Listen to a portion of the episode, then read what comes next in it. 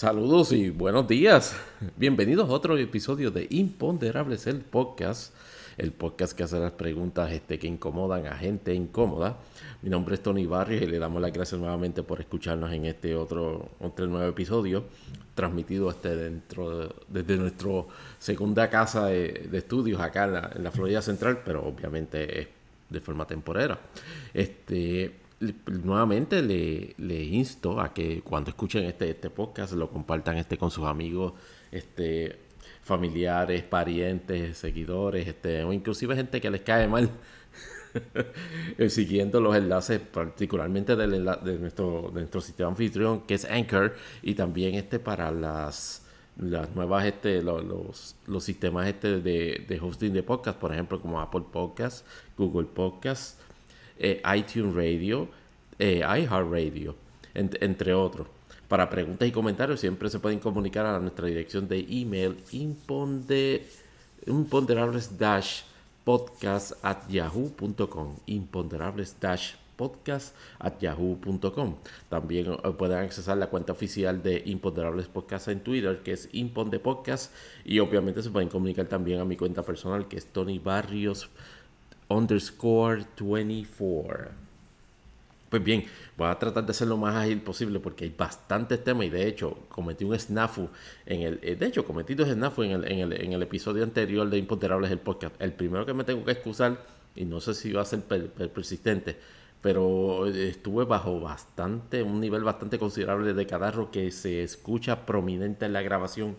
No empecé aquí, inclusive pues tenía filtros, este, por ello pues me disculpo este por por la calidad del audio en, el pasado episodio. Y también no toqué un tema que prometí precisamente al final del primer este episodio, del primer segmento, sobre, la, sobre una situación particular, que es la situación de el discurso de opiniones eh, sobre Cuba en, Puerto Rico, pero eso lo, lo, lo, miramos luego.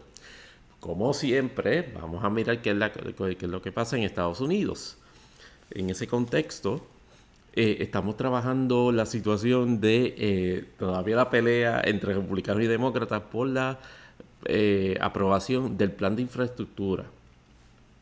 Para recapitular, obviamente el, presidente Biden había hecho una propuesta este, bastante abarcadora de casi 6 billones de dólares como un, plan de, de American World Plan ese, esa, esa, idea en papel, o por lo menos en el procedimiento de, consideración al Congreso, ha, sufrido, se puede decir, drásticos cambios, no necesariamente del todo así. Se, se, ha dividido hasta cierta forma, perdón, en lo, que, en lo que se llama un plan de infraestructura, o una propuesta de plan de infraestructura, que es un paquete que ya va por 579 billones, este, y es un plan a cinco años, obviamente para potenciar este, todo lo relacionado a carreteras, puentes este, y todas vías públicas de tránsito. Hace como un mes y pico, este, Biden este, Casablanca hicieron un staging en el cual estaban uniéndose a senadores republicanos donde habían hecho un compromiso y una expresión de aprobar esa legislación este, de forma bipartita. ¿Qué pasa? Que inmediatamente en esa misma conferencia de prensa, este, o, en esa, en esa locución, el presidente Biden insinuó de que esto era parte de uno de uno de dos este, medidas legislativas y que no iba a considerar la una si no llegaba a la otra y la otra se refiere al, al, al spending bill que ese es el que estamos hablando que debe estar este, más o menos por 3 o 4, o 4 billones de dólares, trillones de dólares en el cual efectivamente este, no, no cuenta en principio con el apoyo este de la minoría republicana en ninguna de las dos cámaras. Pues bien, durante, durante la pasada semana, como lo habíamos mencionado inclusive en, episodios anteriores, este, ha, habido, ha, habido un movimiento este de, de, para adelante y para atrás entre la presidenta de la Cámara, este, Nancy Pelosi, el speaker de la Cámara y el, y el, y el, y el líder de la mayoría del Senado, Schumer, porque habían tratado de establecer una forma de lograr una aprobación de la parte del bill de infraestructura antes del mes de agosto, que es cuando viene un, un, impuesto de receso del, Congreso de los Estados Unidos. El detalle es que ya llegamos a la última semana de julio y no han, no han, hecho ningún tipo de compromiso, o por lo menos este, para, para, para encaminar los votos, o así parecía. En, en, ese sentido, pues este, hubo movimientos este, de pelea, de tirijala entre, entre, entre Cámara y Senado Demócrata sobre quién iba a, evaluar primero el asunto. El, Senado, este, a través de Schumer, intentó hacer un voto preliminar sobre, sobre, sobre ese spending bill, no el spending bill, no, sobre el bill de infraestructura, y fracasó en ese voto. Este, eso básicamente levantó aún mayores preocupaciones este, en, en, en la ala demócrata en la Cámara sobre si efectivamente se iba a dar una aprobación de eso. Durante el pasado fin de semana, este, estamos acá este, grabando este, durante la última semana de julio, aparentemente hay un compromiso de entrar a esa votación en esta semana, tan temprano como el próximo lunes aluden a que ya se han hecho unos acuerdos en, este, en cuanto a la forma y manera en que se va, en que se va a aprobar la, legislación y aparentemente va a contar con, apoyo en el, Senado. Sin embargo, la Speaker Pelosi reiteró también de que se ciñe a lo propuesto por el presidente Biden con respecto a que si efectivamente llega ese bit de infraestructura, ella, ella no va a a traer, a consideración el bill de infraestructura hasta que llegue el bill, de, el bill del spending bill, el de, de los casi casi 4, trillones de dólares o un poquito más. Y eso está desarrollando todo un tirijala en sobre, sobre los republicanos. Y como les dije en la, ocasión anterior, en el episodio anterior, Mitch McConnell en la cuestión de infraestructura nos ha presentado mucho, mucha peleita con relación a si se debe aprobar o no este, ese bill de infraestructura da la impresión de que va a dejarlo pasar. Lo que, el problema que tienen, el problema que tienen es que están ante un, ante un clock, o sea, un, un timetable bastante rígido impuesto, porque tendría que aprobarse esa semana. Aparentemente lo que se busca es tratar de llegar al, receso del Congreso con buenas noticias para sus constituyentes relacionados este, a la aprobación de esa legislación, particularmente la de infraestructura no sé si lo habrán notado, pero la, el COVID nuevamente está tomando prominencia como un issue de política pública mayoritario en Estados Unidos. Y cuando digo que está retomando eso es que por, bajo el entendido este erróneo este de, de Casa Blanca motivado inclusivamente o, ayudado este por, por, por, evaluaciones este, un tanto un tanto un tanto prematuras no necesariamente incorrectas pero un tanto prematuras del CDC trató de, convertir el verano en el, en el, en el, en, el, turning corner de la situación de cómo se manejaba el COVID, llamando a, unos niveles particulares este de apertura que se han visto. ¿Qué pasa? La variante delta del COVID está creando un problema de que le ha producido durante este último mes de julio incrementos en triple dígitos porcentuales sobre este positividad y sobre eso, pues, este, casi todos los estados, incluyendo la jurisdicción de mi querido Estado Libre Social de Puerto Rico, están en triple dígito, este, en, términos porcentuales. Y la situación es, sencilla. No se ha producido, la campaña de vacunación está, está quedando en un alto. Este, no, no se están produciendo las inmunizaciones este, que, que se esperaban ya la especulación, la especulación es que el llamado este herd immunity, que de nuevo es una, una apreciación científica incorrecta sobre la forma como se debe manejar esta crisis, pues este no ha llegado, y respectivo de eso, pues, pero no ha llegado al, al, 70%, que, que, se consideran algunos como una forma de, de logro de control de, en términos de inmunización. Pero ¿qué pasa? La gente no quiere ir a vacunarse ya la gente dio el COVID, o por lo menos lo daba el COVID durante el mes de verano, como dicho, ya acabado. Volvemos a los estadios, wow, reuniones libres, este, no, sin máscara, sin distanciamiento. Siguen dándose los casos, siguen dándose los casos de la variante Delta, inclusive se está dando una situación este, este, eh, en la cual pues hay este, personas este, inmunizadas, que, que, se está dando también este, la, la, la presencia de casos positivos de COVID, obviamente con, unos este, eh, síntomas este, aminorados. Este, pero la, situación es esa. Y los congresistas quieren ciertamente llevar, una, llevar un feel good news dentro de lo que posiblemente sea una reanudación de ciertos niveles, tanto estatales como federales, de algunas restricciones en cuanto a movimiento y en cuanto a interacción social, este, por, por, el, por el incremento de la, del número de casos de COVID. Pero entonces, coetáneo a eso, el, presidente Biden este, le dio con hacer este un nuevo, un, estilo ya familiar en él. Ustedes saben que por lo menos el presidente Trump este, en eso era más favorito del, del rally y de hecho sigue siendo su alma política favorita y ahorita ahorita podemos hacer una, una mención en este leve de, eso. De hecho, lo podemos hacer ahora. Él, estuvo este fin de semana en otro, en, en otra convención conservativa. Creo que este algo de, de, Change for Unity, algo así que se llamaba. Y entonces llevó a cabo, llevó a cabo otro rally donde si, siguió con ese tipo de, de, de, acercamiento o de, o de discurso que hasta que por lo menos puedo decirle así preliminarmente y lo podemos discutir en otro episodio anterior, eh, perdón, en otro episodio futuro, no le está ayudando este, ciertamente este, a, a, sus aspiraciones presidenciales o crear este, o convertirse en un elemento de influencia en el Partido Republicano. Pero entonces Biden es más amigo del Town Hall. Y entonces, cuadrar una situación interesante de la semana pasada en un Town Hall Meeting este, que realizó la cadena CNN este, eh, con Joe Biden en, una universidad, me parece que fue en el estado de Ohio. Exacto, en la, en la, en la universidad, en una universidad católica la cual este, este comiquísimamente este, tuvo una controversia, inclusive antes de iniciarse la, la, la, charla en el, en el Town Hall.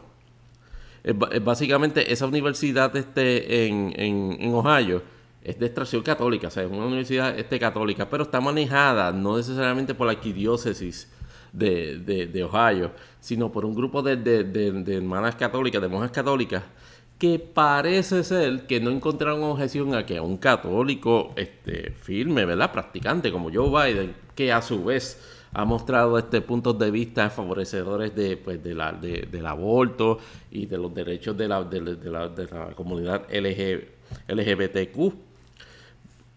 Pues entonces este, ese, ese, que un católico de esa índole estuviese dando un town hall en una universidad católica el, el uproar a nivel de la comunidad católica en, Ohio pues fue, fue descomunal, pero el detalle es ese, la extracción o la filosofía de, la, de las hermanas que son la entidad que controlan la universidad es un tanto un poquito más liberal. Y eso ya había establecido como alguna especie de, de, tensión en la comunidad de que, wow, Biden, el, el católico traidor, va a dar un, un, un, town un hall en nuestra universidad católica. Pero eso no tuvo mayores repercusiones. Sin embargo, lo que, lo que sí resultó interesante fue este cuál, cuál eran este sus posturas con relación este a, a, lo que dijo en, ese town hall, un town hall este eh, conducido por Don Lemon, que recibió críticas por haber dicho de que Joe, Biden era the big guy. Eh, o sea, es obvio el bias que, que, CNN tiene a favor de Biden y es obvio que eh, Don Lemon como comentarista tiene a favor de Joe Biden. Si usted se va a enfocar porque, y al imponderable es que si eso le eh, eh, debe causar molestia, sí y no. La realidad es que Don Lemon no es periodista en, CNN. Don Lemon transicionó a comentarista. Y de la misma forma que, que Sean Hannity, por ejemplo, o Tucker Carlson, mueven este elementos de opinión en su comentario totalmente favorecedores de Donald Trump, pues básicamente tenemos en Don Lemon este, un comentarista cuyos puntos de vista van a favorecer 9 de cada 10, no necesariamente todo el tiempo, la figura de Joe Biden. Este, en, ese town hall este, explicó este, toda la situación con, el, con el COVID-19, manifestó tal, de los puntos interesantes que dijo en ese town hall fue este, que, estaba frustrado con la situación del COVID-19 y se la atribuyó y entiendo, y al imponderable de si Biden está correcto en decir de que eso, yo entiendo que sí, lo se lo atribuyó al hecho de que hay una campaña de desinformación masiva en redes sociales, en, Facebook y hasta cierto punto este Twitter, este, relacionadas este, con crear la percepción pública de que las vacunas no son efectivas o que no se debe vacunar a una persona. Está, está establecido de que no empece a los esfuerzos que ha hecho el gobierno para masificar este, la, la vacunación se ha quedado estancada en un porcentaje particular. Y es, y es, y es cierto que, que es atribuible hasta cierta forma y manera a, esas campañas de desinformación que se desarrollan en, redes sociales. De hecho, es parte hasta cierto punto y manera, del organigrama este de, de, conversación o de punto de vista conservador en muchos de esos sitios que mueven este elemento de opinión pública, como Sean Hannity, Tucker Carlson, Dan Bongino y por supuesto está el, presidente, el, el expresidente Trump. Pero ocurre un detalle esta semana precisamente en cuanto a eso, y es que, que, que Tucker Carlson, digo, Sean Hannity, of all people, hizo un, un, pedido público en, su programa, una declaración diáfana y clara de que las vacunas eran importantes y que merecían este, ciertamente este, ser, usadas este, como forma para combatir el, COVID. Y eso llamó mucho la atención a, mucha gente, particularmente viniendo de, un, de, un, elemento de opinión de Fox News. Así que entonces se imaginarán este, los contrastes y los... Y lo, y lo y los señalamientos de hipocresía que se le hacían en cuanto a eso. Pero volviendo entonces al, al, al town hall, este, pues el presidente mostraba este, mostró frustración en cuanto, en cuanto a eso. Y daba, daba a entender de que iban a tratar de incrementar este, este, ese, ese, esa campaña y, te, y no descartaba inclusive de que se, a nivel federal se establecieran o se establecer este, medidas este, de, de, control del COVID-19, por ejemplo, instar este, a los menores de 12 años a usar mascarilla cuando vayan a la escuela.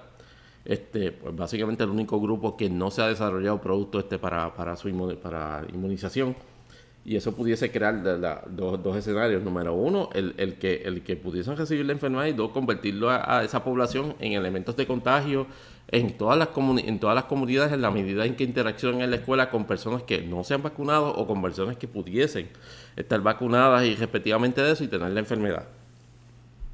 En cuanto al plan de, infraestructura, reiteró ciertamente de que, de que su interés este es que, es que tenga una, una aprobación bipartita pero en cuanto a el uso del filibuster como o, la, eliminación del filibuster como una como una forma este de, determinación que hacen en el Senado sobre, sobre la forma y manera que resuelve sus asuntos, el presidente Biden fue claro de que él está a favor de que se elimine la forma actual de filibuster y se, y se sustituya con la forma del llamado talking filibuster, que es la cuestión de aguantar la legislación mientras se habla, bla, bla, bla, hasta que no se pueda, este, hasta que hasta que se interrumpa este el intento de hablar. Pero él, como tal, ha dejado claro de que el, de que el filibuster se tiene que quedar de alguna forma porque si se va en este momento forma un caos.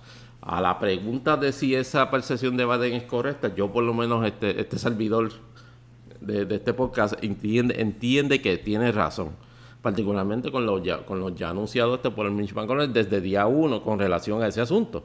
Se elimina, se elimina el filibuster, esencialmente se va a trancar el Senado en los 50 votos y no va a haber forma. No, no va a haber forma, va a haber una, va a haber una, va a haber un movimiento de Mitch McConnell férreo de controlar ese bloque en el Partido Republicano y eso va a incluir inclusive las nominaciones judiciales este inclusive este, este la, legislación este, este del, del, plan de gastos así que hasta eh, eh, como hemos dicho en ocasiones anteriores no not a good idea por lo menos el otro tema que entiendo que sí, que, que, fue importante que se discutió en ese, en ese, en ese, en ese hometown, Biden está sintiendo la presión de la cuestión de la inflación de una inflación marcada. Este, lo vemos inclusive en, particularmente en los precios de alimentos.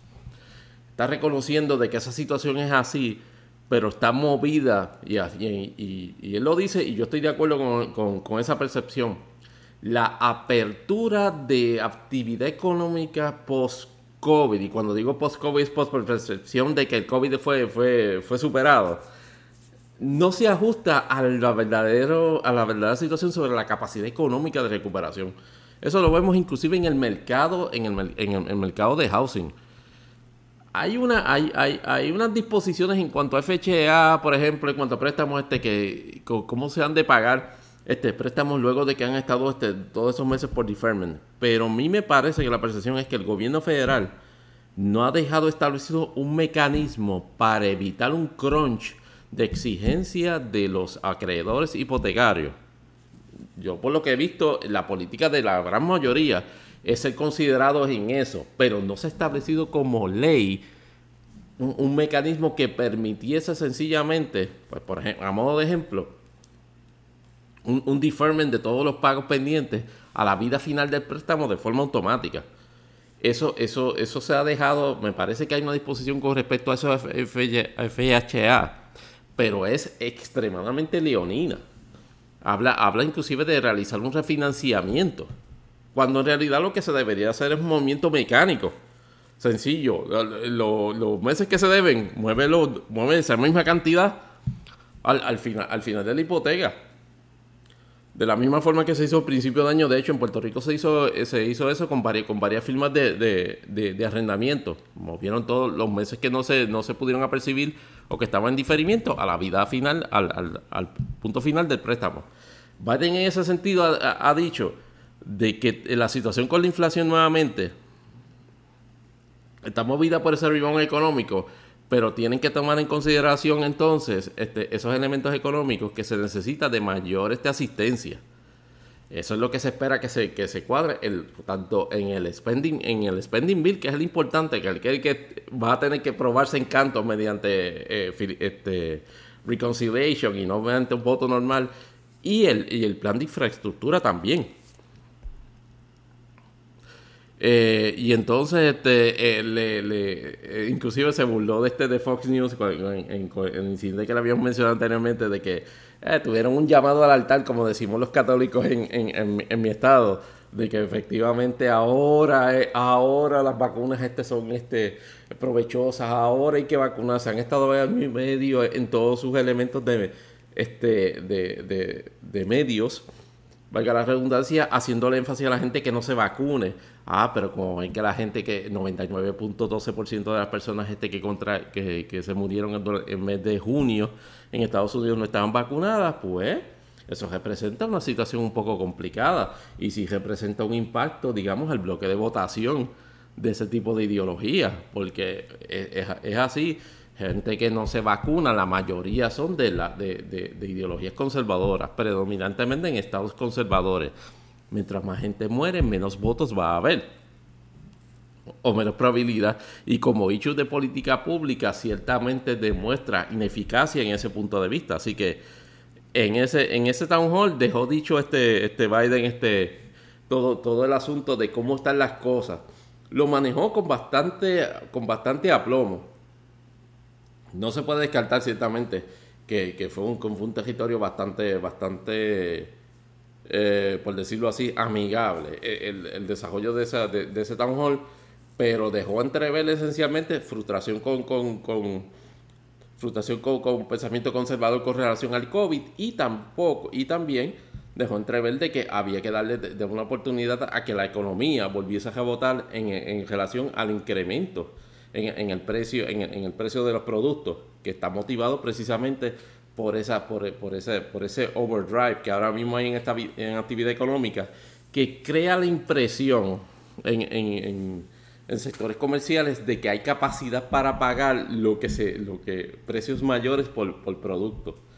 Y eso, y eso inflado está ciertamente este por el PUA y por, y, por el segundo estímulo, eh, eh, eh, por los estímulos económicos que se han dado, que de hecho hay rumores de que se quiere, de que, de que si se quiere proponer un, ya sería un cuarto de estímulo económico. No sé qué tan qué posibilidad de eso, pero ya veremos en el, en el transcurso de, la, de las próximas semanas. Antes de seguir con los temas este, progresivos de la semana, de hecho quería tomar uno de que que de Estados Unidos que no había este cubierto en el, en el eh, segmento anterior, la, llamada Comisión de la Verdad. Como recordarán, por los sucesos de la insurrección del día 6, la, la posición del Congreso, o por lo menos de los líderes demócratas en el Congreso, era crear una comisión plena este, este, congresional relacionado a investigar todos los sucesos de la insurrección del día 6, planificación, ejecución y intervención de autores intelectuales y físicos de todo ese asunto, no logró este, una, aprobación como una comisión tal, sino que en la Cámara de Representantes, en el ejercicio de prerrogativa, crearon una comisión selecta y, están, en, están en ese proceso. Este, obviamente, teniendo Nancy Pelosi el control este de, la mayoría en, la Cámara de Representantes, estableció la forma y manera en que se, se iba a establecer y el número de delegados por partidos demócratas y republicanos. La saga ha continuado durante las pasadas semanas se estableció un momento dado, este, el líder de la, mayor, de la minoría republicana en la Cámara, Kevin McCarthy, había hecho un escogido este, de, delegados para, esa, para ese comité, incluyendo a, me parece que es este Jim Jones, este, el, interesante este representante siempre que está este sin Gabán, este, y, otro, y otros este, e, elementos del ultraconservadurismo hipócrita en el, en el Partido Republicano en la Cámara curiosamente, Jennifer González nunca se apunta para ese tipo de, situaciones. Y respectivo este, de, sí, efectivo, de, las consideraciones jurídicas este, sobre la verdadera razón de, la, de, su puesto en la Cámara, lo que ellos, eso, es, esas mismas no le, han no le han prohibido o no han sido impedimento para que ella haga este, representaciones este, bastante inexactas sobre cómo, cómo corre su trabajo en la, en la Cámara de Representantes, pero allá va viene el, asunto de la de eh, señalar a las personas en el comité. McCarthy la semana pasada retiró a todos sus delegados republicanos. Y se quedó momentáneamente el asunto este sin, sin, sin, sin apoyo bipartita. Pero a, lo último vino, vino este Nancy Pelosi y dándole otra vuelta al puñal, nombró a, a Lee Cheney este, miembro de ese comité. Recordarán que Lee Cheney fue, este, este, por decirlo así, desterrada del Partido Republicano y se le quitó su puesto de liderazgo como, como número 3 en el, en, el, Partido Republicano, haciendo la líder alterna de la minoría republicana en la Cámara de, Representantes. Desde entonces, pues ella eh, está, ha estado en, full anti-Trump, este mode, este, todo, todo este tiempo. Y obviamente no se iba a dar este, eh, eh, Nancy Pelosi no iba a dar esa oportunidad para configurar dos elementos. Dos, una posición crítica republicana en el Congreso, este, en, en, esa comisión selecta de la Cámara de Representantes para investigar el asunto. Pero no con, conformo con eso, este, también, me, también nombró a otro representante, Adam Kissinger, este, que es otro, eh, que es otro representante joven este, republicano del de Estado de Illinois, que ha estado desde, yo diría, de los pocos representantes republicanos en el Congreso que yo diría que desde, si no desde Day One, desde Day One-ish, mostrado oposición este, a la figura de Trump y esto es básicamente una oportunidad de, afilar dientes y, incrementar su profile este, como, como anti, anti-Trumper en el, en el Congreso de Estados Unidos. Sin embargo, eh, los demócratas este, quieren este, elevar aún más la posición de Cheney en, en ese comité. Obviamente, porque la de Cheney tenía en su, posición de líder con el Partido Republicano un mayor nivel de influencia. Y lo que quieren es, y estimo yo que el juego político aquí es poner a, Cheney en una de las de las torretas a hacer disparos relacionados a los diversos cuestionamientos que se vayan en esa comisión sobre el rol. La comisión se espera que esta semana, ahora digo yo, se constituya formalmente y se establezca, me imagino que para el mes de agosto, luego del, receso breve, este, que va a tener el Congreso, la forma y manera que van a conducir los trabajos. Esperemos toda una serie de llamados a testificar este, de, varias, de varias personas e inclusive, e inclusive no descarten que esa comisión llame a Donald Trump a testificar este, veremos a ver qué pasa. Yo, entiendo que, Donald Trump en ese sentido tiene ciertas este, facultades legales este, para no, no comparecer, pero vamos. ¿Qué, pasará, qué, pasará en, agosto sobre eso? Lo seguiremos este, viendo en episodios este futuro del podcast, o por lo menos discutirlo con ustedes, claro está. El otro asunto que, que, dejé pendiente en, el episodio anterior, este, y que voy a hacer una mención breve porque se ha discutido a, toda, a, a toda sociedad, la opinión pública en Puerto Rico por alguna razón vio siempre, siempre ha visto los hechos de Cuba y Venezuela como, como, algún, como una especie de arma política para empujar elementos de opinión de uno o de otro lado. La situación reciente que se ha dado este, con, toda la, con todo el movimiento generalizado de descontento del pueblo cubano con el gobierno de su, de, de su actual presidente, Miguel Díaz Cancel, pues este, ha, establecido unos contrastes interesantes en los aspectos de opinión de, en, Puerto Rico particularmente, porque conocemos este, todas las diversas opiniones que se ha dado, este, particularmente en la comunidad cubana en los Estados Unidos, que, ha dado este, la oportunidad, pues ve siempre este tipo de incidentes como una oportunidad para potenciar y, y, motivar toda una serie de, por decirlo así, de contra, se podría decir de contrarrevolución, porque pues, acuérdense que el gobierno que está instado en Cuba este, desde, la era de Castro es precisamente un gobierno que fue revolucionario este, en, contra de la, de, por decirlo así, de la dictadura que establecía hasta finales de los 50 este Fulgencio Batista.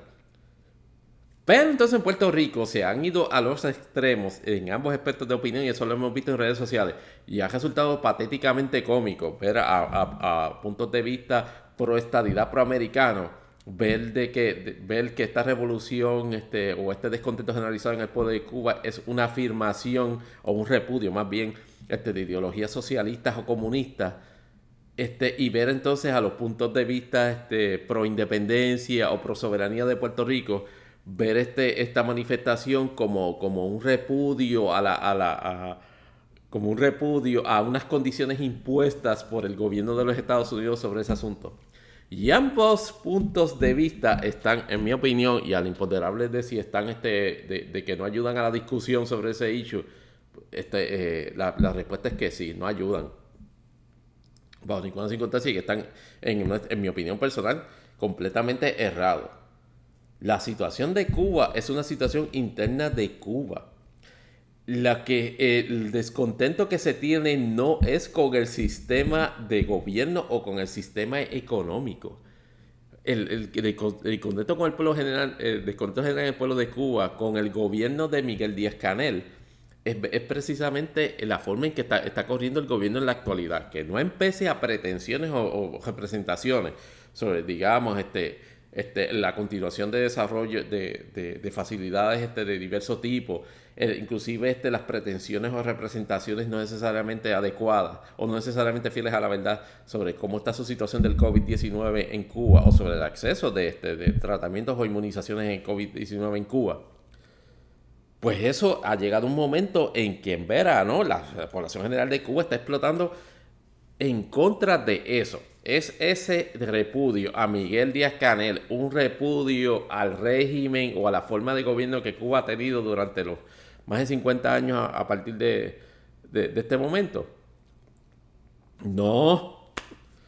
De hecho, ha sido categórico en, las manifestaciones la, la desvinculación o el deseo de no ser vinculados a un movimiento de, asociación o de simpatía con la causa de los Estados Unidos o con los intereses de los Estados Unidos o, que, o volverse una democracia como los Estados Unidos. Simplemente se tiene un descontento general con la forma en que está corriendo el gobierno, masivo. Pero entonces, por otro lado, este, e, elementos de opinión este, soberanista ven que la proyección que se quiere tener en el descontento del pueblo cubano no puede interpretarse o, no, debe establecerse como la causa de ello la incompetencia eh, en el gobierno de, Miguel Díaz, sino como, un, como producto de la imposición de años y años del embargo que ha estado estableciendo este, el gobierno de los Estados Unidos a la forma y manera en que el gobierno, que el gobierno de Cuba lleva a cabo este negocio. Estamos claros de que el embargo es parte de un problema que ciertamente afecta económicamente a Cuba pero tampoco, tampoco, es, pero tampoco es falso el hecho de que Cuba es un Estado soberano, uno, y dos, que Cuba no, está vedado de hacer, no, ha estado vedado durante todos estos años de hacer negociaciones este, a nivel inclusive comercial y de otra índole con otros países. Evidentemente, el punto que ha llevado al descontento a este nivel en este momento en el pueblo cubano lo ha producido la forma en que se está gobernando a Cuba en este momento. Ah, que, que, ah, que, lo que hay que hacer es mover a Estados Unidos para quitarle el embargo. ¿Para qué? ¿Para, para salvar el régimen de Díaz Canel? Yo no creo.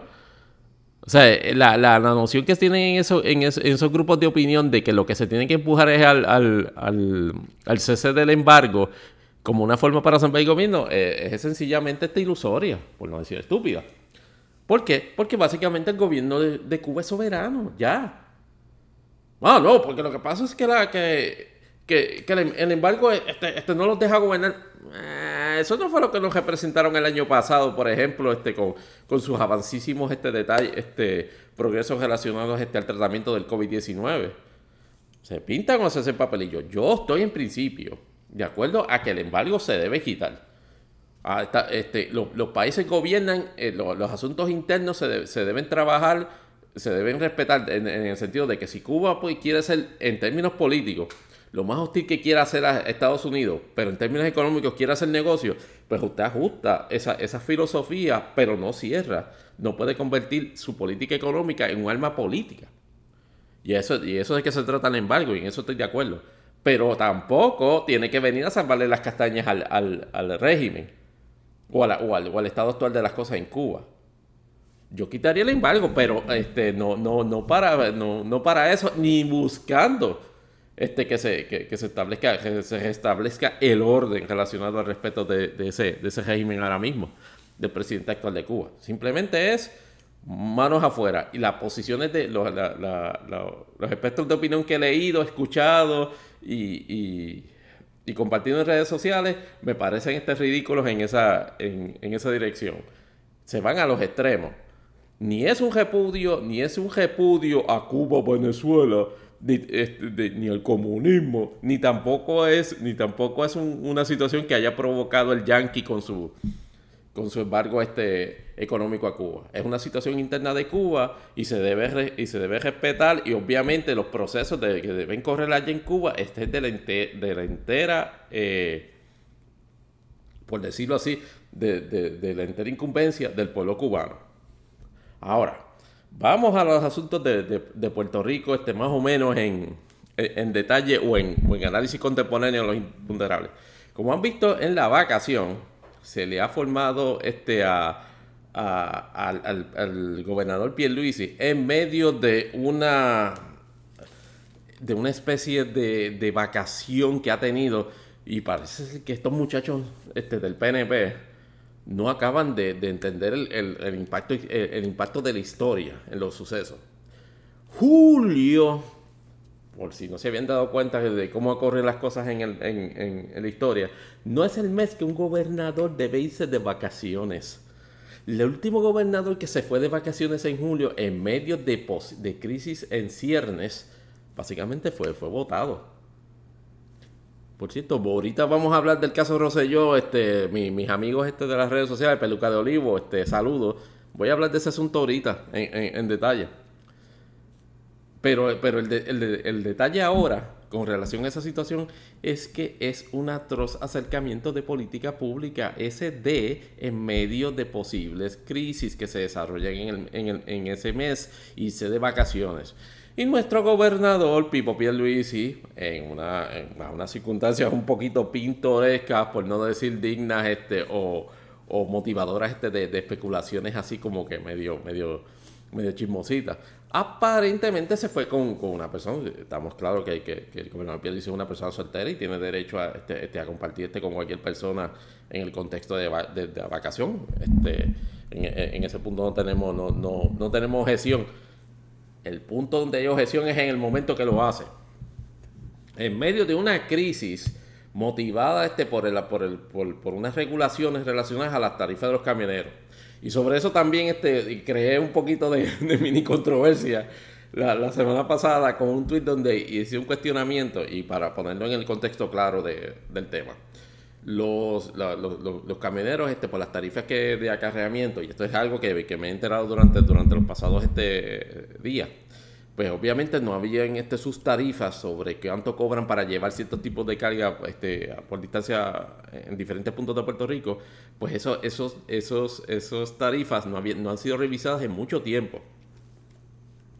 Pero era algo que no estaba este, establecido como que de forma definitiva que el gobierno tuviese control de eso aparentemente en otra de esas estupideces este, de, gobernanza de la gobernadora Wanda Vázquez este, y de la mayoría de, Cámara y Senado en el PNP en el último, en el último año del cuatrienio, aprobaron una ley donde básicamente sí le conferían esa facultad al gobierno de establecer, de establecer esas regulaciones. Y esa, y, esa, y esa ley estableció también la facultad de crear un reglamento para eso durante las pasadas semanas, previo a que, a que nuestro gobernador le diera irse de vacaciones, este, los camioneros o los grupos de camioneros habían establecido este, una deseabilidad de que, de que se incrementaran esa, esos márgenes de, de, tarifa para que se ajustaran pues a los costos a los costos este de, de producción y de, y de, manejo de operaciones de acarreo a través de camiones.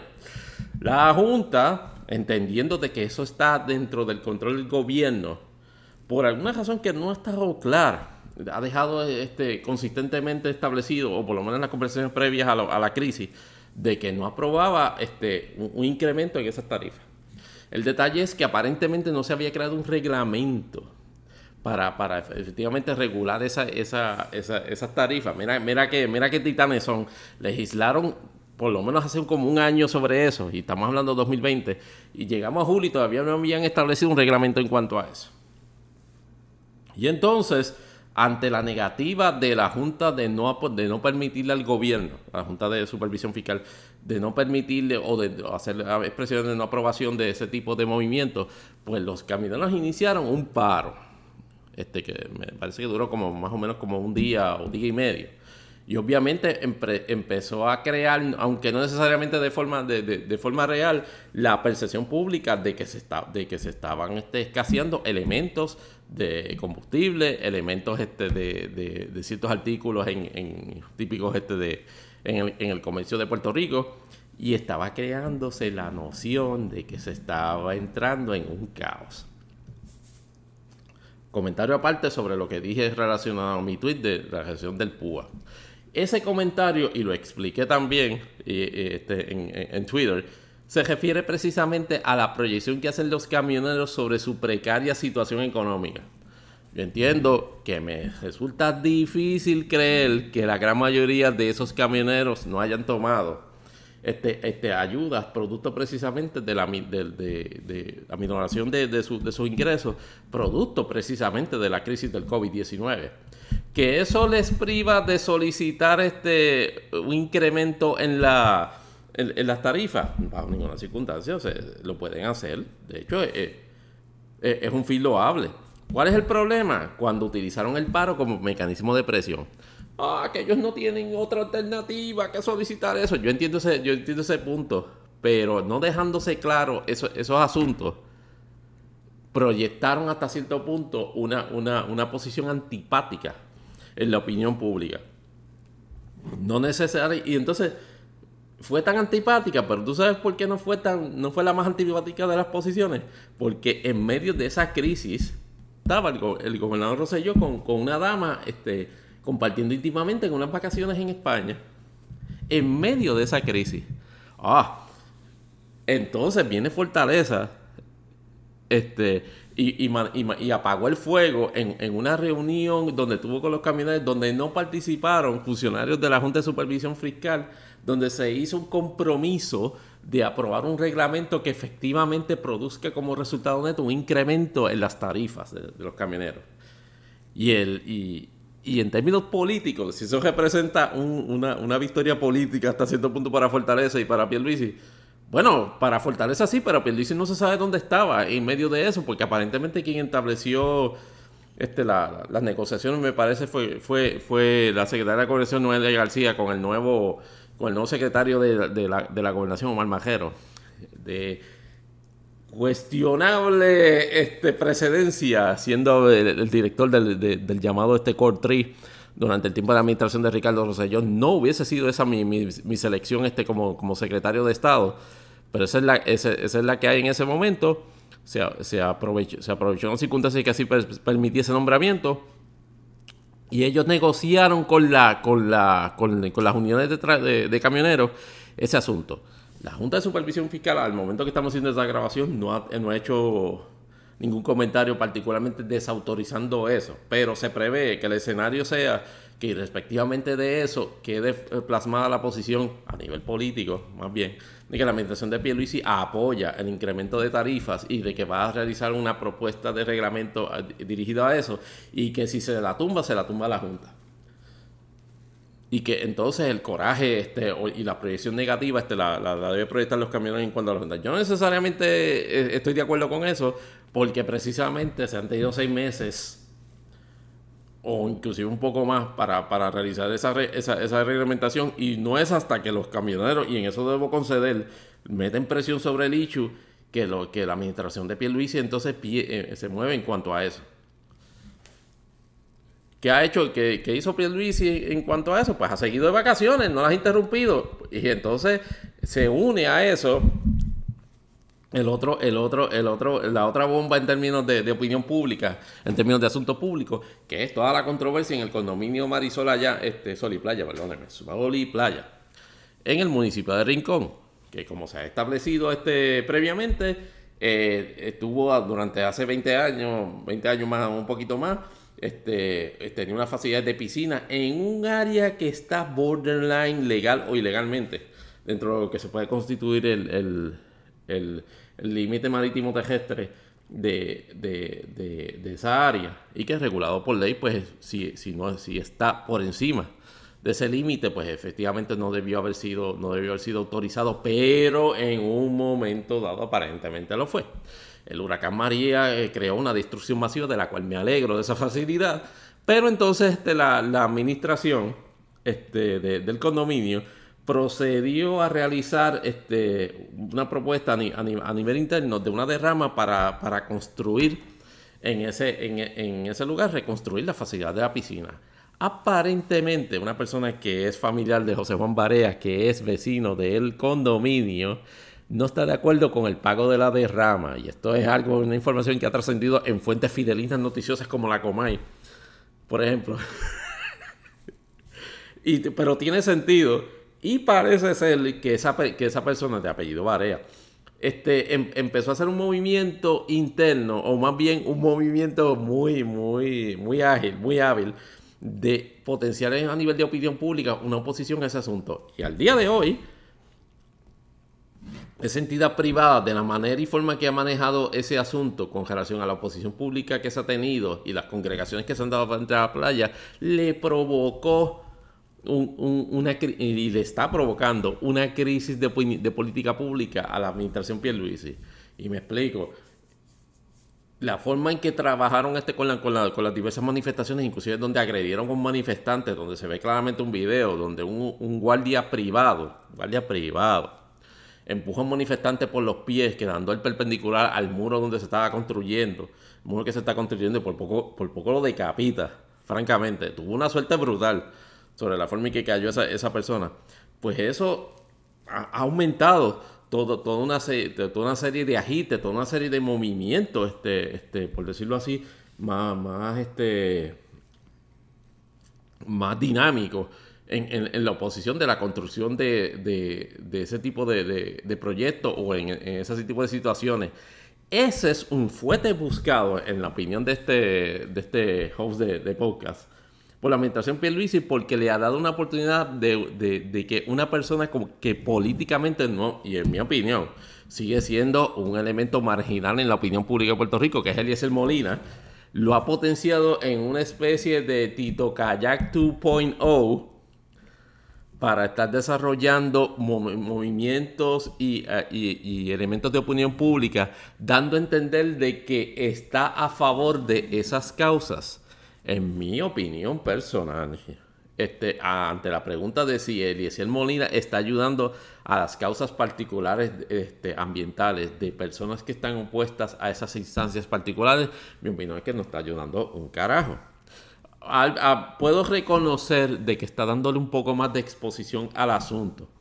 Pero cuando yo veo que un individuo este, que, está en, que está en su momento para hacer una denuncia pública, coge el bypass y se, y se empeña en tratar de establecer como su línea de, comunicación sobre el issue un deseo de que la Comay o como Santa Rosa o cualquiera de que esté hablando mal de él se disculpe o voy o déjame ir a la emisora para, para confrontar confrontar a la persona que esté hablando mal de mí.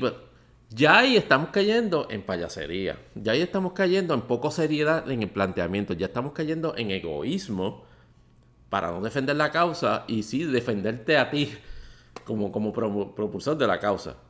Y, está, y estamos claros, hay situaciones en las cuales merece ser evaluado el asunto. El caso de, de Sol y Playa es más dramático para la administración Pierluisi porque aparentemente todo ese tirijala, ese, ese para y para atrás de la, del Departamento de Recursos Naturales relacionado a sobre las órdenes este de, de, de, la construcción por la, por la presencia este de, de tinclares este, anidando en, en el área, está motivada porque hay familiares del gobernador de inquilinos en ese, en ese condominio. Yo espero que cuando llegue el gobernador de vacaciones, que me parece que es en el momento que estamos grabando este, este episodio, yo espero que los medios de prensa este, procedan a hacerle los cuestionamientos de rigor, porque sería un insulto a la, a la, a la, a la dignidad y a la, y a, la sensatez que efectivamente este, llegue Pierluisi de, su, de sus vacaciones, de su honeymoon, y, no le pregunta eso. A mí no me importa este, si le van a preguntar este, a la abogada con la cual él, se está acompañando, cuál es su relación con él. Eh, eso no es, eh, eso no importa. Lo importante es por si él ordenó al Departamento de Recursos Naturales alterar los términos de la orden en que se realizó este se realizó este, esa, esa, esas modificaciones de la orden de recursos naturales. Y eso fue otro issue que persiste y que mueve a, la, a, un estado de vulnerabilidad completo de la figura de Pedro Pierluisi. Añadido a qué ustedes creen. Ah, a lo, que íbamos a hablar ahorita. El Tribunal Supremo de Puerto Rico, este, en el caso Rosselló, emitió una resolución este, ante la petición de Nelson Rosario, este, y me parece que del Partido Popular Democrático, de solicitar un cerciorario de la, de la revisión que hizo el Tribunal de, Apelativo, que como recordarán, esencialmente este, eh, estableció de que el Tribunal de Primera Instancia, este, la, me parece que la, la juez Rebeca Román había estado sin jurisdicción porque todo el asunto en que ventiló la controversia sobre la adecuacidad de Ricardo Rosselló, el innombrable, no, es innombrable, no es innombrable, yo entiendo que debe ser nombrado porque es un ejemplo de lo peor que ha pasado en la política de Puerto Rico en los últimos 30 años, por Grass.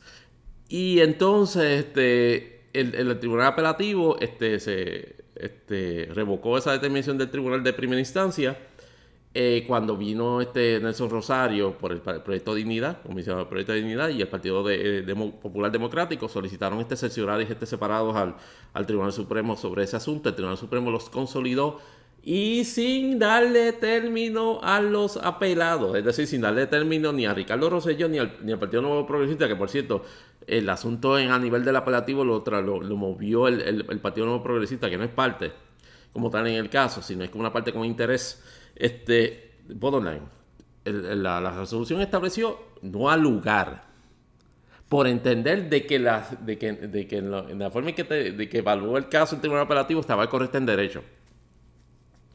A eso se unió una expresión este, breve, que yo entiendo que no debió haber sido tan breve, de la juez presidenta, este, este, Maite Oronoz, este, digo, perdón, este, Oronoz, de que efectivamente debió haberse sí, este, eh, revisado el recurso y se debió haber, el Tribunal Supremo haber entrado en la evaluación este, de, los asuntos que se planteaban. La que voló, la que voló la pelota, dio el bate, fue la opinión de 44 páginas en disencio, estamos claros. Del, del juez Estrella, volvemos, es una, una opinión en disencio, pero les recuerdo que ni siquiera fue una sentencia, fue una resolución. En el disencio, el, juez estrella esencialmente establece de que lo que habíamos establecido, de, lo que habíamos opinado desde el día 1, de que no es cierto el planteamiento de que no se tenía jurisdicción porque la ley especial del evento había establecido la facultad del tribunal de hacer esa revisión.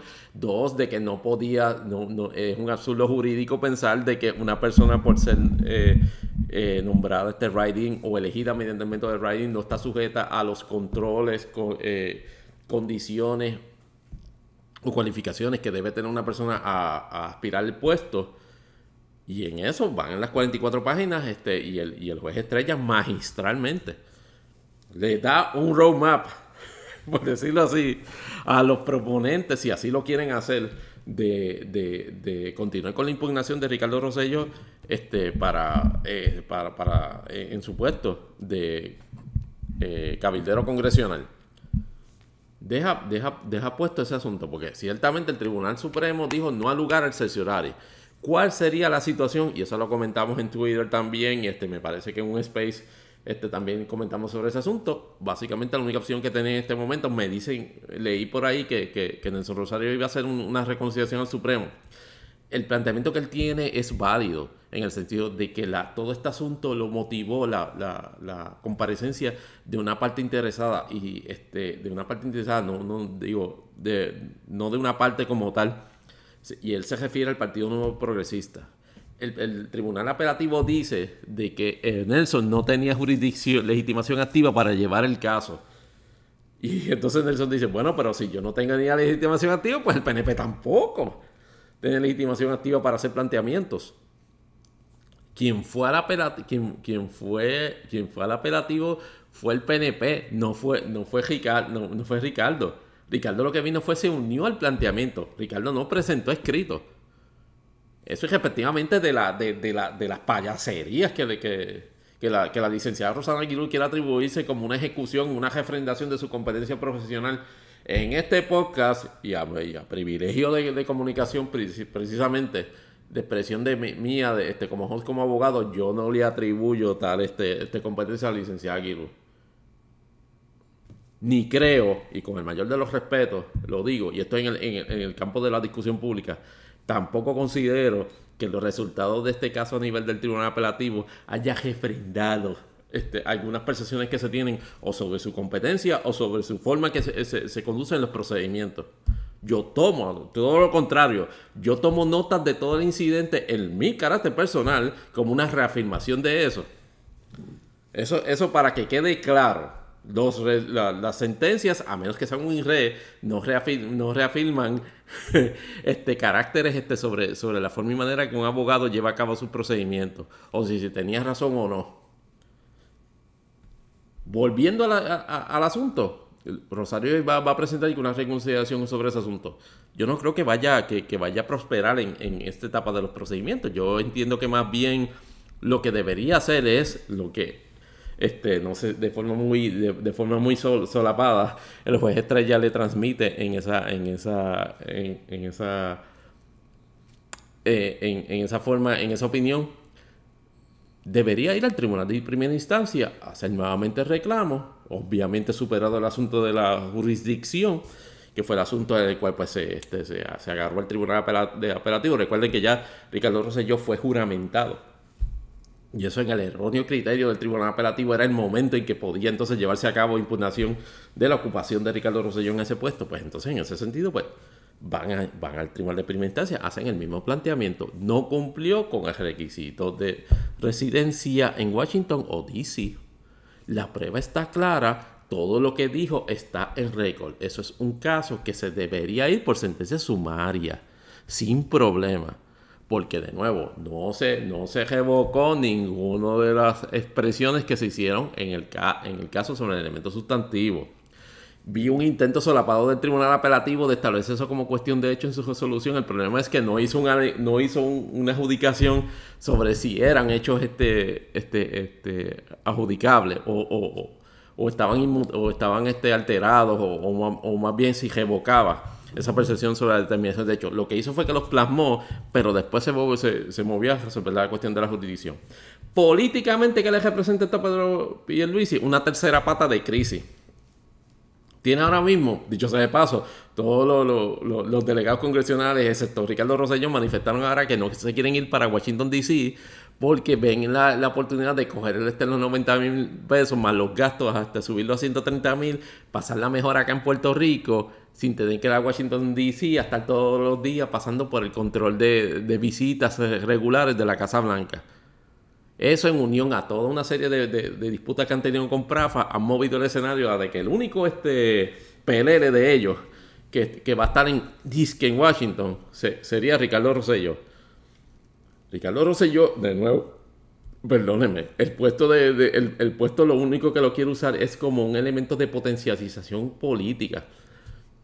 Con miras a volver a la gobernación de Puerto Rico, yo lo dudo, no necesariamente porque él no quiera sino porque no, porque no, no, no, va a tener el apoyo. O sea, Ricardo Rosselló yo entiendo que, que, si quiere hacer el takeover a la gobernación lo va a hacer. Yo entiendo que no saca ni el 30% en, en, esta ocasión. Ricardo Rosselló coge una pera en, el, en, el, en el estado de las cosas. Estamos hablando de un individuo que no quiere venir a Puerto Rico desde agosto. ¿Cómo carajo pudiese tener una, una aspiración a un puesto público en Puerto Rico si no quiere volver a Puerto Rico? Ah, bueno, porque hay un puesto, un puesto en el cual tú puedes ejercer sin tener que estar en Puerto Rico, el puesto de comisionado residente.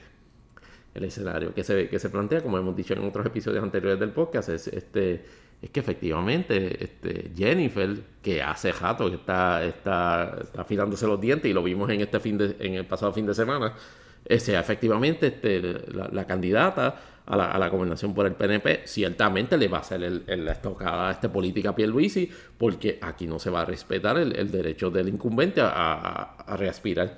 Eso estamos claros. Ah, viene el, el fuetazo viene, el takeover. El, el detalle es Jennifer quién va a tener de pareja o parejo en el ticket mucha gente piensa que es Ricardo Rosselló precisamente por el, por el bagaje político que tiene, o por lo menos por ese cloud de 60 mil votos que, que, manifestó en ese proceso.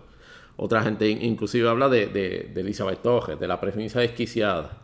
Otra gente, y yo entiendo que inclusive lo más cercano es a Ramos Jordán, me parece, la, la, la, la otra hora candidata a comisionada residente por el partido este Victoria, Ciudadana, que ya efectivamente mostró sus verdaderos colores, e inclusive este se, se ha unido este al, grupo este de, del Clown Card de las 5 de, en el azote, en, ese Zoom que tienen todos los días este, este por Facebook. ¿Qué, qué va, qué, qué, va a pasar? Obviamente, más importante que eso es cuándo va a volver este, en algún momento la gobernanza o la presencia de, de sensata de gobernanza a Puerto Rico. Esperemos que sea esta semana cuando el gobernador tenga que dar explicaciones sobre ese asunto. Sobre esos asuntos, sobre el asunto del, paro de los camioneros, sobre cómo va a trabajar la cuestión de, la, de, las tarifas y sobre, este, y sobre su rol en la intervención que haya tenido en cuanto a parar este, o, darle, o darle continuidad al proyecto de reconstrucción de la piscina de Sol y Playa. Que ese, dicho sea de paso, no se puede negar que ese no es el único lugar que está este, transgrediendo la ley. Inclusive en el, en el, pueblo de Rincón, se puede decir casi casi que, que la gran mayoría estarían este, siendo sujetos a eso de una revisión este, por parte del gobierno sobre si efectivamente se están cumpliendo con, con, eso, con esas disposiciones de no estar fuera de la zona marítimo terrestre. Cuando se dice fuera de la zona marítimo terrestre, es de una, una, cantidad o una extensión de vegetón particular. No es que tú no puedas tener este, este verja en, y, que dé a la arena o tenga vista a la playa. Es que no tengas arena, es que no tengas verja o delimitación de facilidades en un área donde básicamente estés dándote las olas. Este, eso, eso lo vimos en, eh, y eso lo vemos todavía en, en, varias este, estructuras este, en, el, en el pueblo de Vega Baja, por ejemplo, en Mineral Pueblo de Vega Baja, en la, en la playa de Vega Baja, construcciones que, que las columnas están en la playa. Y, y, y, aún continúan así. De hecho, fueron hechas de tal forma que, que, que, que para efectivamente combatir el embate de las olas Mira, mira si, si el nivel de, frescura en la cara de proponentes de, ese tipo de, situación este lo, lo, movía en esa dirección. Pero necesita, necesitamos saber, va a haber gobernanza en Puerto Rico a partir del 26 de, julio. Se le va a formar un verano 2021 a, a, a Pedro Pierluisi llegando a la esquina de agosto va a depender sencillamente de cómo venga de su, de su viaje. Así que la contentura de, lo bien que le haya pasado, tiene que dejarlo a un lado o la tiene que usar para canalizar su mejor esfuerzo para sobrevivir políticamente, porque sus posibilidades las veo bien bajitas. Y ahora en el segmento random vamos a cubrir este tema rapidito este, porque ya creo que ya me pasé de la hora y media. La saga de Jay Fonseca este tuvo una, una conclusión, por decirlo así, anticlimática y abrupta.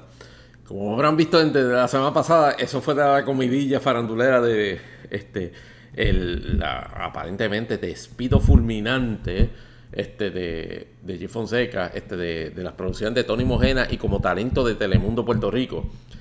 La situación por lo menos yo lo yo lo, yo lo había interpretado este, en el sentido de que en el momento, en un momento dado, aparentemente producto de varias situaciones particulares en, el canal, porque este, acuérdense que Telemundo era, es parte de, los elementos de proyección de, de, Jim Fonseca, como, como, en su marca de análisis, en su marca de, este, pues, de, proyección de noticias.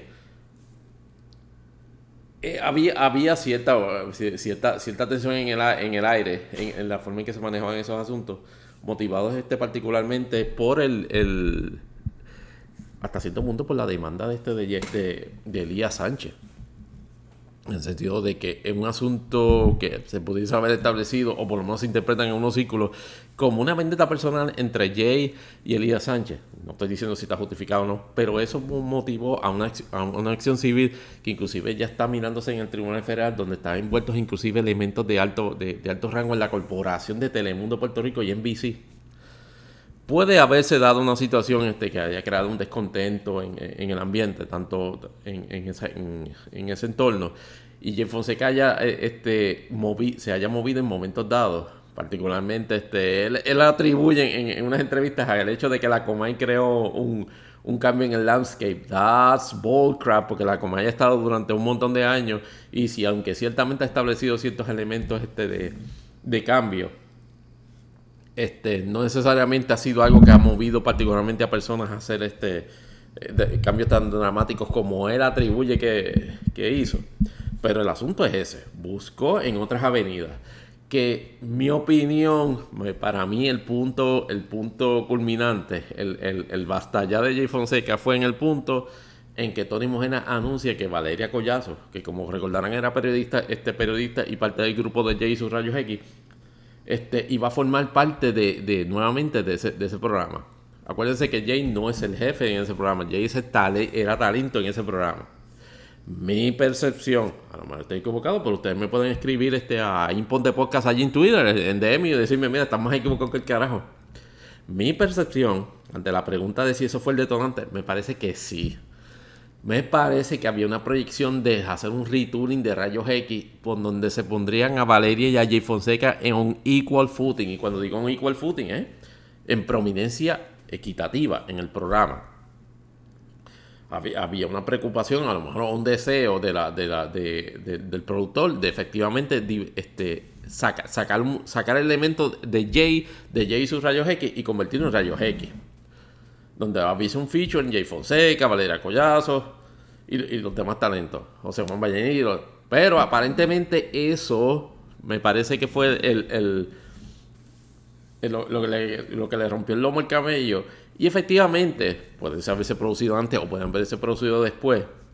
Dio la, posición a, Jay Fonseca de aparentemente hacer negociaciones con varias, con varias televisoras, entre ellas este, Tele 11, que es la que aparentemente tiene los deeper pockets en este momento en el landmark televisivo local en Puerto Rico.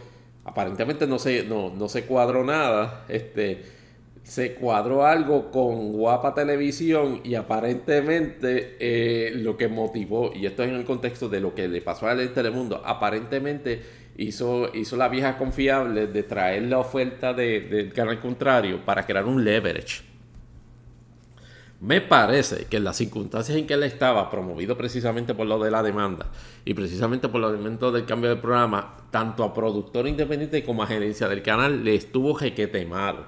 Es decir, no interpretaron de, que Jay, como él pensaba que estaba, que él estaba en una posición de fuerza para hacer ese tipo de movimiento que en otras instancias se hace. Mira, yo tengo, yo, yo tengo un ofrecimiento de fulano de tal que me está ofreciendo el triple. ¿Qué tú vas a hacer? En el caso de él y por las circunstancias que se dieron, le dijo, pues sabes que vete para el carajo. Porque aquí esencialmente estamos, estamos, estamos trabajando con rating. Tu programa no es el de mayor rating en Telemundo. Tus intervenciones están limitadas a tus otros compromisos en otros elementos de medio. Y para colmo, nos, tienes enjedado en, una, en una demanda civil por pendejerías con herida. ¿Sabes qué? Te vas. Y en ese contexto, la orden que se le dio al productor es, o el productor tú, lo, tú dispón él, y así fue. Él en un, email este gerencial se toma la molestia el gerente del canal y decirle, muchacho, a partir de hoy no está trabajando aquí en el canal, so no, no, no, no le reconozcan presencia aquí en el canal sobre, sobre, sobre ese contexto. Y allá, y allá va y se desarrolla entonces este, toda la especulación de para dónde va Jay. La Comay, como es, obviamente está, está bien chomi con la gerencia de Tele 11, le quiso matar seguidamente el chisme al, asunto, el, misterio que hubiese creado un golpe de publicidad mucho más interesante. Y de, entrada dijo, mira, el, el pan de va es para guapa. Y allá este, el, el, término, la forma en que se iba a ejecutar esto era de una forma más paulatina, entonces se movió a la gerencia de Guapa a toda cajera a hacer una, hacer una, una conferencia de prensa bastante atropellada en donde inclusive este, dando cátedra o, reafirmándose en su brand de ser uno de los ambientes laborales y en mi opinión, ¿verdad? Que esto es de lo que se ve de afuera.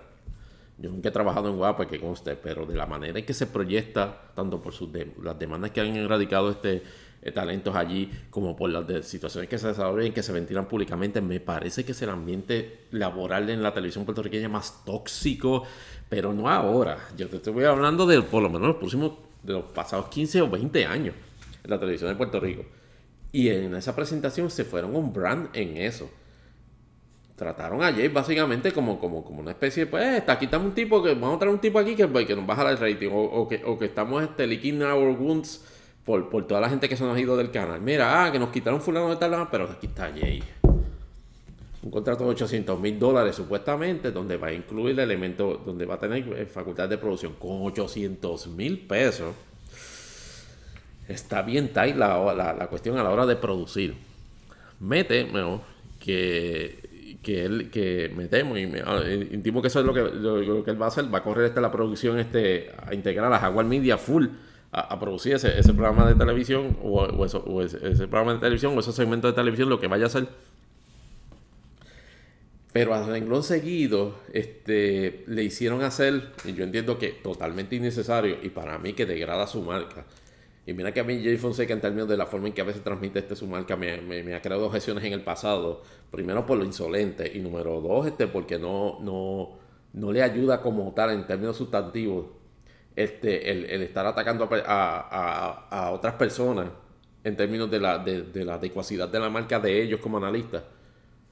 Pero, ah, pero lo que le hicieron en Guapa durante toda esta semana ha sido uno de los, de los más tristes walk of shame que yo he visto.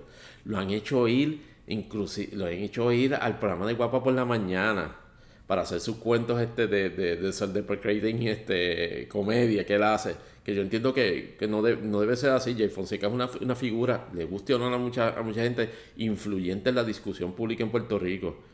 Y él no debe permitir, honestamente, no debe dejar que los elementos circunstanciales personales de él, de que si gordito o no, de que si, que si come esto y que lo otro no, de que si no se viste bien o no, debe ser elementos este, este, como, como, como para mostrarse, mostrarse afable ante un ambiente de que evidentemente gente allí, desde ahora y se lo digo, no lo quieren. Y así hizo todo el tour, después fue donde Pégate al mediodía para validar y básicamente subyugarse a la figura más patética de la, de la prevención en comunicaciones públicas en este momento, que es el maldito personaje del guitarreño. Alguien que si yo fuese político, yo no iría a la sección del guitarreño. A mí me tienen que pagar a lo mejor no salgo electo ni siquiera ni para ni, jefe de, de, de, clan en Clash of Clans.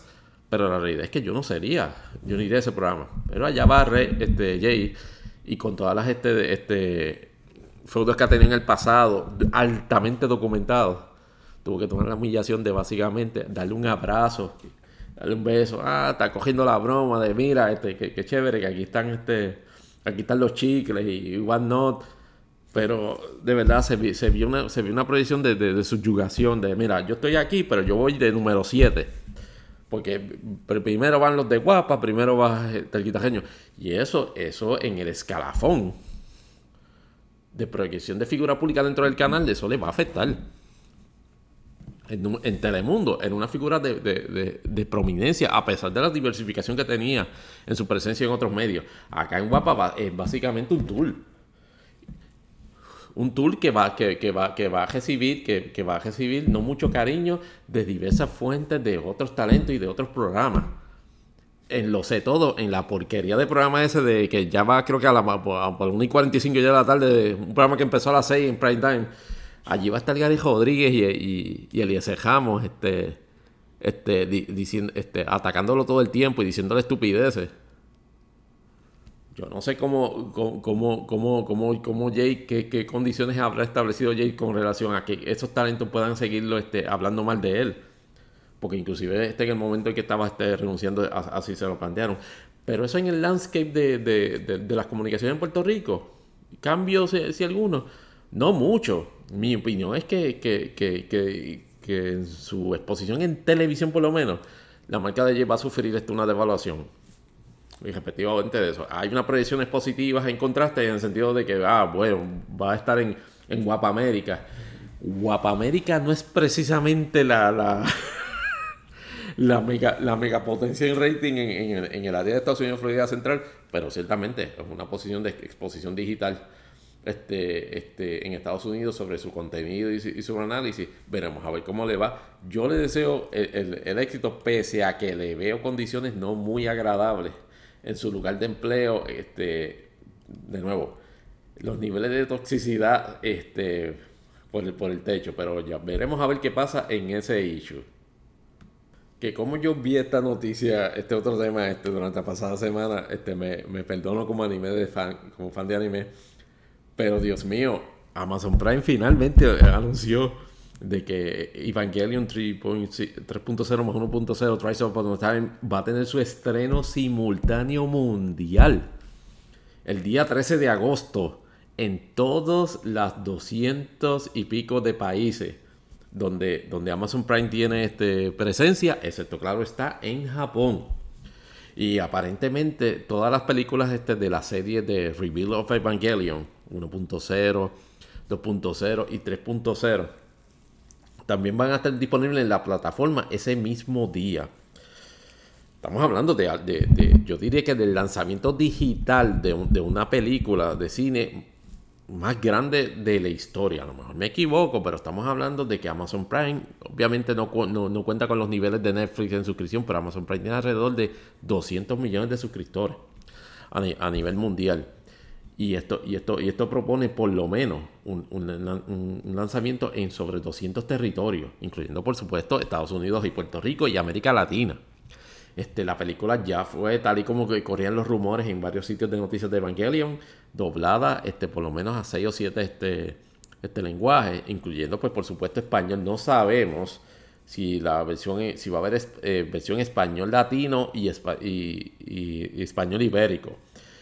Tampoco sabemos si el grupo que realizó el doblaje en español latino para Netflix, para la, serie de Evangelion, eh, recordarán que esta, serie fue doblada este, tan, atrás como en el año 2000 por el, por el grupo de Locomotion, que yo la considero una, un doblaje adecuado, salvo en, las inflexiones este de, emoción este con relación al personaje de Shinji pero no sabemos cómo va a venir ese doblaje en español.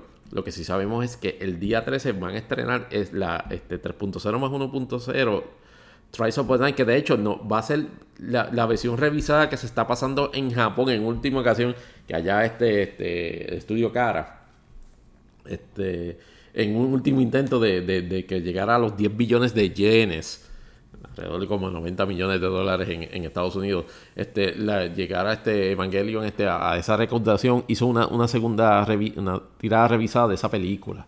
Y efectivamente te llegó y luego de eso, a la, a la, semana, había anunciado precisamente este como a través del estudio Cara y Amazon Prime Video de que efectivamente el estreno este, se va a dar el día 13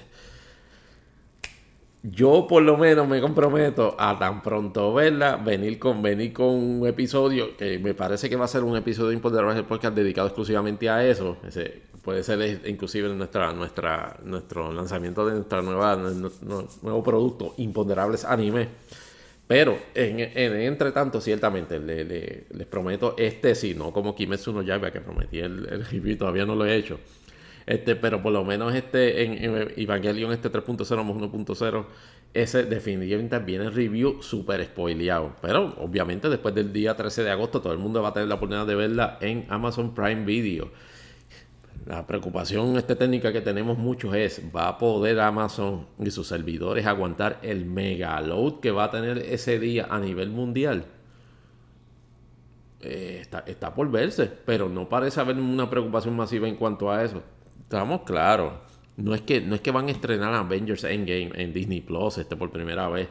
Este, ni, nada por el estilo. Pero es una película de que ciertamente, como en el género del anime, es algo que muchos estábamos este, esperando este, por ver en, en toda una serie de países del mundo. Y el reconocimiento de la magnitud del lanzamiento, así de mucho dice. Veremos a ver exactamente cómo, cómo, cómo nos va a nosotros los que las vamos a ver por primera vez y cómo, cómo, cómo le irá en, cuanto a la percepción pública que se tenga, si efectivamente es el fenómeno cultural este del anime que, mucha, que, que, muchos, que muchos joncamos de que... El otro tema este, en, en Random, este, y justo antes de, de, la interrupción en las Olimpiadas, en, en, motorsports y en autoracing, Fórmula 1 y NASCAR le presentaron dos ejemplos este, peculiares este, de, de, situaciones extrañas. Por, por, lo menos en la manera que las, que, las, conduje, las condujeron o las van a conducir. Me explico. Durante el pasado fin de semana pasado, este, se corrió en Fórmula 1 el, el, Gran Premio de Gran Bretaña allá en, en la pista de Silverstone básicamente legendario y obviamente pues siempre hay un interés este, de, que el, de, que el, de, que el, nativo de Inglaterra este, domine en, esa competencia. Lewis Hamilton este, le, le, había dado este, toda una serie de satisfacciones al pueblo británico en, en ese renglón. Sin embargo, este, Lewis Hamilton ha tenido un mega slump este, durante, las, durante el pasado mes, este, habiendo este, estando primero de líder y estando ahora, o por lo menos llegando a, esa carrera como 30, 35 puntos este, por debajo de, del nuevo líder, Max Verstappen, del, team este Red Bull Honda. O sea, una situación donde inclusive Fórmula 1 logra una prominencia considerable en el marco, en el marco de la conversación mundial, este, con la celebración de su primer evento cualificatorio en forma de carrera para un Grand Prix, que fue el, el, el Grand Prix Sprint, este, donde efectivamente me parece que ganó este Max Verstappen este, e, esa carrera. Este, y entonces este, todo, todo iba pues, a, pedir de boca, como quien dice, en, en, ese evento. Se corre el domingo entonces el, el Gran Premio de Inglaterra y en pleno Lap One se da una situación en la cual tienen contacto Max Verstappen y, y Lewis Hamilton de lo que, lo que, lo que produce un lanzamiento espectacular del carro de Verstappen contra, la, contra las vallas de goma y obviamente este, la salida de él de la carrera, este, por, ser, por ser virtualmente irreparable ese, ese vehículo. Este, obviamente este, Lewis Hamilton coge una penalidad este, por, por ese incidente, pero eventualmente se recupera y gana la carrera. Y, eh, y, eso ha creado toda una controversia en el, en el ámbito de, de los fanáticos de Fórmula 1. Y cuando digo fanáticos de Fórmula 1, pues yo no me, yo me considero seguidor de Fórmula 1, pero yo no soy como quien dice un, un fan a rabia. Yo reconozco que tengo un bias a favor de, Lewis Hamilton.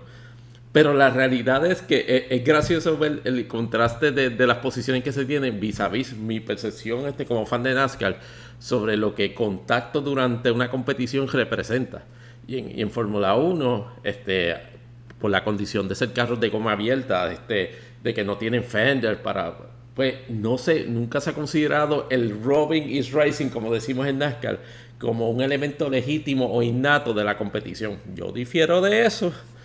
Yo difiero de eso, pero la realidad es que eso no dejó de ser controversia, donde había gente llamando inclusive que se suspendiera a Lewis Hamilton por una carrera o por el gesto de la temporada o por decir de que eso fue este un, acto un acto sucio, ese de tener contacto. Yo digo, por lo menos tuve la oportunidad eh, ante el imponderable de si efectivamente fue así. Uno puede ver el video y, lo, le recomiendo que vayan a f1.com, este, por lo menos para, para que vean el video.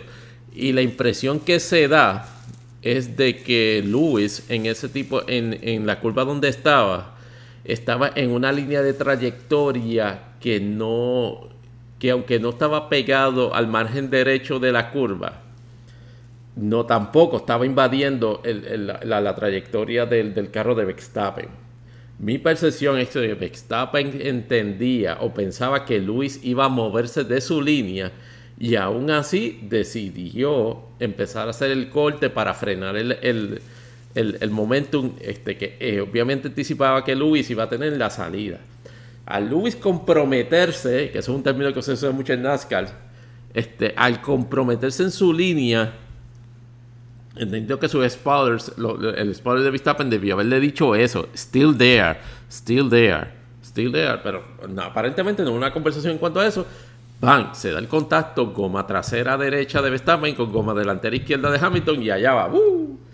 Contra la de goma. Aparentemente, gracias a Dios, este, este, por la, este, las lesiones que tuvo no, no, no, fueron, no, fueron bajo ninguna circunstancia este graves, aunque ciertamente este tuvo, fue revisado en, este, en una, institución hospitalaria este de mayor, de mayor, de mayor grado, luego del incidente.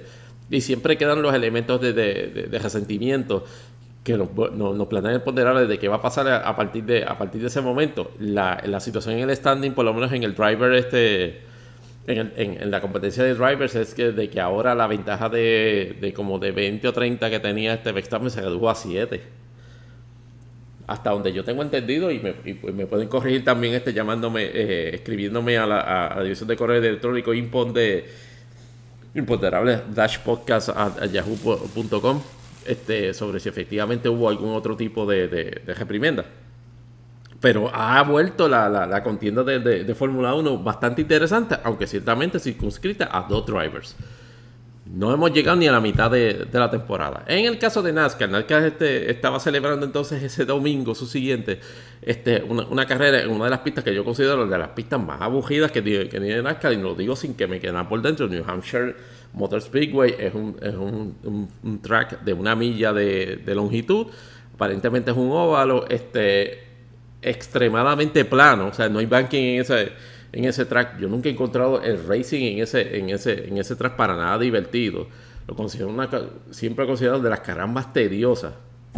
Entonces se dio una situación de que la, el, tiempo, el, clima no estaba ayudando inclusive para la celebración de la carrera al principio. Este, pero aún así se habían dado este, todos los procedimientos del secado de, la pista y se entendía que podía comenzar la carrera. ¡Wow!